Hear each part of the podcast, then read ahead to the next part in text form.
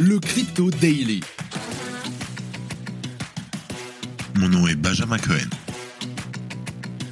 Et vous êtes bien sur le Crypto Daily. Le podcast qui traite de l'actualité crypto, NFT et métaverse. Dans vos oreilles, chaque jour, du lundi au vendredi. Salut, j'espère que tu vas bien. On se retrouve tout de suite pour un nouvel épisode du Crypto Daily. Nous enregistrons, nous sommes le 17 mars 2023 et il est 13h. On a créé un groupe Telegram exclusif pour les auditeurs du podcast. Venez discuter, poser des questions et échanger gratuitement avec notre communauté. Pour rejoindre, envoyez-moi un message privé à Benjamin Cohen sur LinkedIn ou Twitter I am Magic. Alors n'hésitez plus et rejoignez-nous dès maintenant. On commence par la rescousse du secteur américain. La Fed des États-Unis, la Réserve fédérale, a relancé la planche à billets et près de 300 milliards de dollars ont été empruntés en une semaine. Les fondamentaux de Bitcoin n'en sont que renforcés et le cours du BTC grimpe de plus de 30% depuis lundi. Et ça, c'est magnifique. En deuxième news, on parle d'Arbitrum, la solution de Layer 2 pour Ethereum, qui vient officiellement d'annoncer l'arrivée de son airdrop de token ARB. Ce dernier sera déployé le 23 mars, mais vous pouvez vérifier dès maintenant si vous y êtes éligible. Dans le même temps, Arbitrum annonce sa décentralisation totale grâce à un système de DAO. Et pour finir, si le Wyoming est le plus petit État des États-Unis, il est sans doute aussi le plus crypto d'entre tous. Après avoir reconnu les DAO, ces organisations décentralisées et autonomes, il défend désormais les citoyens contre la divulgation forcée de leurs clés privées. Explication. Mais avant tout ça, et comme d'habitude, le coin du marché. Here comes the money. Here we go. Et qu'est-ce que ça fait plaisir Vous savez quoi? Je sais qu'on dit euh, c'est plus dur dans la baisse que dans la hausse, mais pff, franchement on méritait d'avoir des hausses comme ça. Le- les galères qu'on a eues, le temps qu'on attend, c'est sûr qu'on va redescendre, mais ça fait plaisir. Voilà, on va passer les 27 000 dollars en direct. Et voilà, je vous annonce que le Bitcoin est à 9% de hausse en 24 heures et nous sommes exactement aux 27 004 dollars. Voilà, voilà, 27 000. Ah, ça fait plaisir.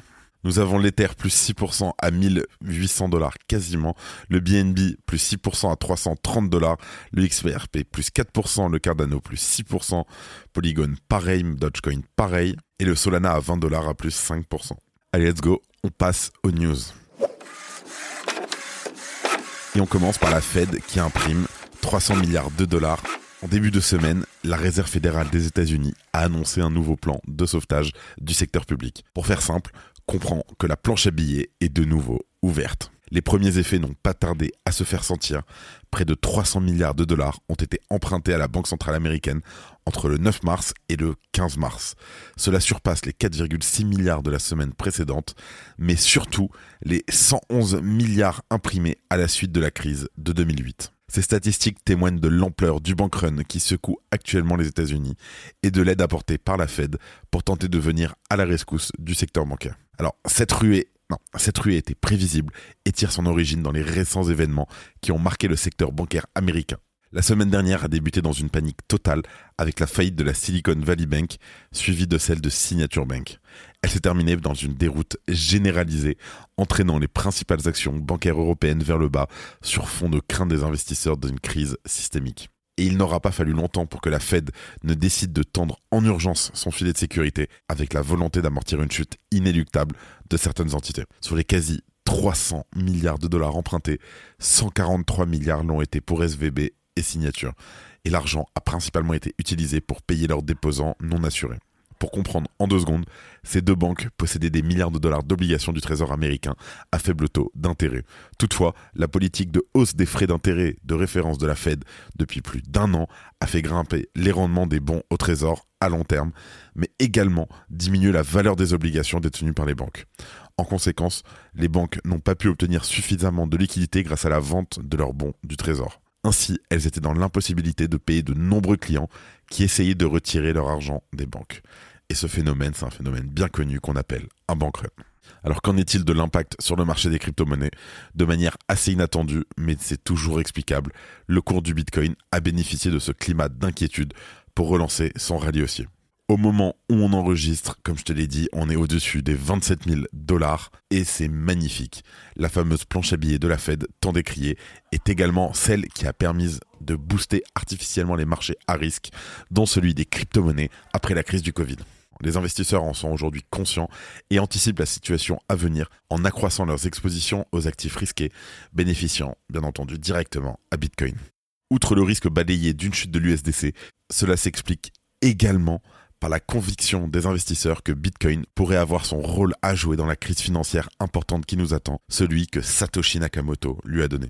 Déclenchée en panique par les décideurs politiques conscients d'être au bout d'un système financier épuisé, cette récession à venir ne fait que renforcer les fondamentaux de Bitcoin et l'importance de détenir une monnaie apatride. Et je terminerai là-dessus.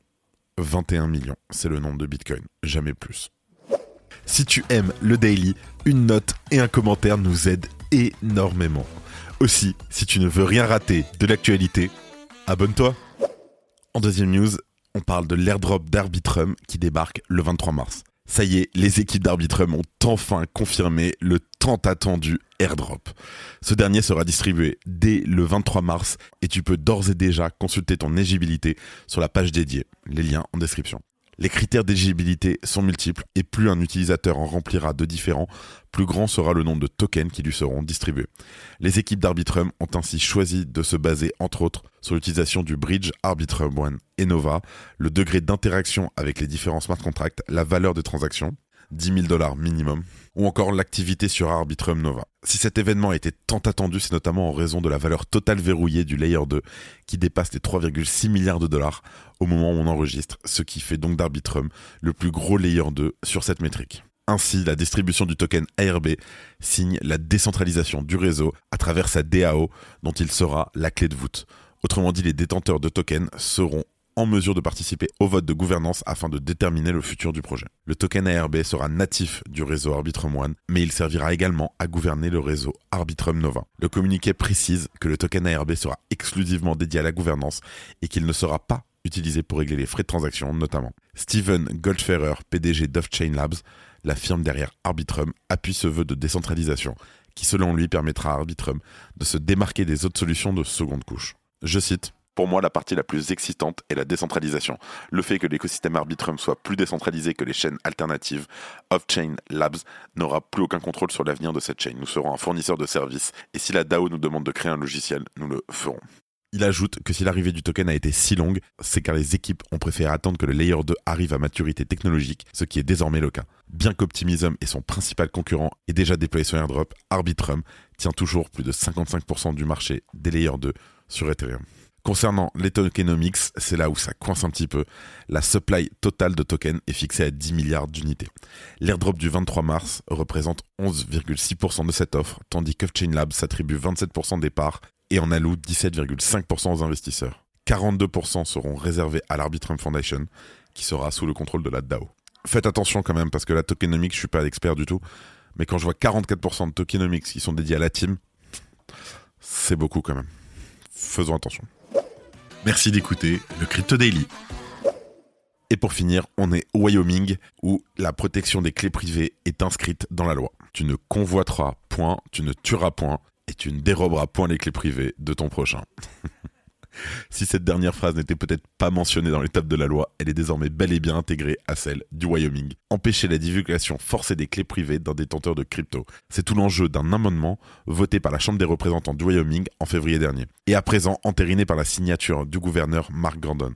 Dans un état où la vie privée est reine, la protéger est devenue une seconde nature, même au sein des plus hautes instances. Je cite Nul ne sera contraint de fournir une clé privée ou de porter à la connaissance d'une autre personne sa clé privée dans le cadre d'une procédure civile, pénale, administrative, législative ou autre.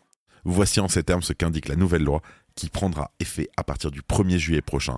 En outre, le texte définit aussi ce qu'est une clé privée au regard de la loi. Je cite détenu par une personne associée à un élément de données cryptographique unique et public, ainsi qu'à un algorithme permettant le chiffrement et le déchiffrement nécessaires à l'exécution d'une transaction.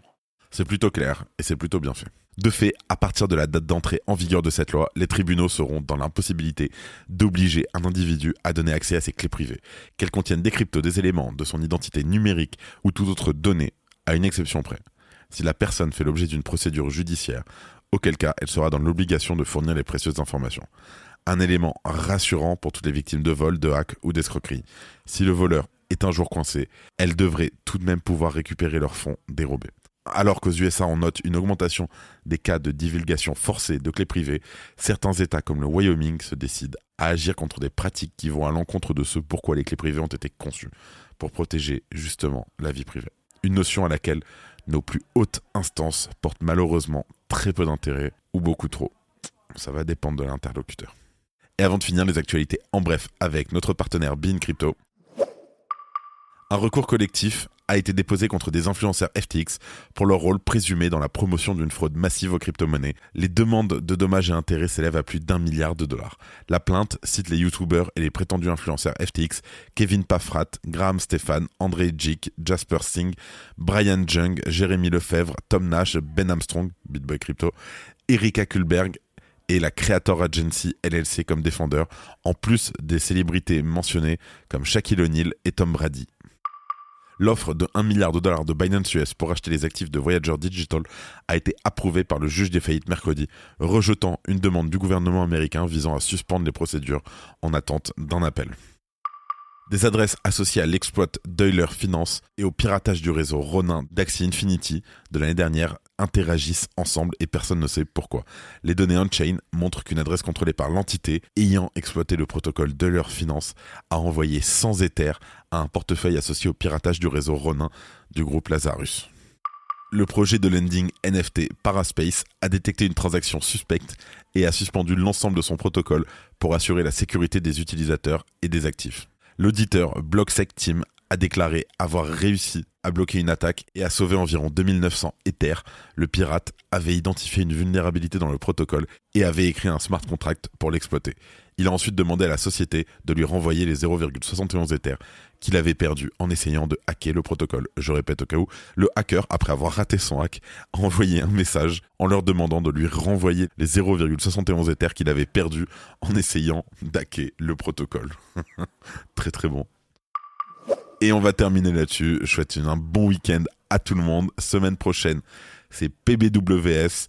On fait normalement un podcast en direct depuis là-bas et ça va être super. On se voit là-bas. Comme chaque semaine qui se termine, je tiens à remercier une nouvelle fois toute l'équipe Le Crypto Daily. Merci à Simon, à Gabriel et à Oscar. Pensez à vous abonner pour ne pas rater le suivant, quelle que soit d'ailleurs l'application que vous utilisez pour m'écouter. Rendez-vous aussi sur Twitter et LinkedIn pour d'autres contenus d'actualité exclusifs. Je crois que j'ai tout dit, faites attention à vous, et moi je vous dis à lundi. C'était Benjamin pour le Crypto Daily. Merci et à très vite.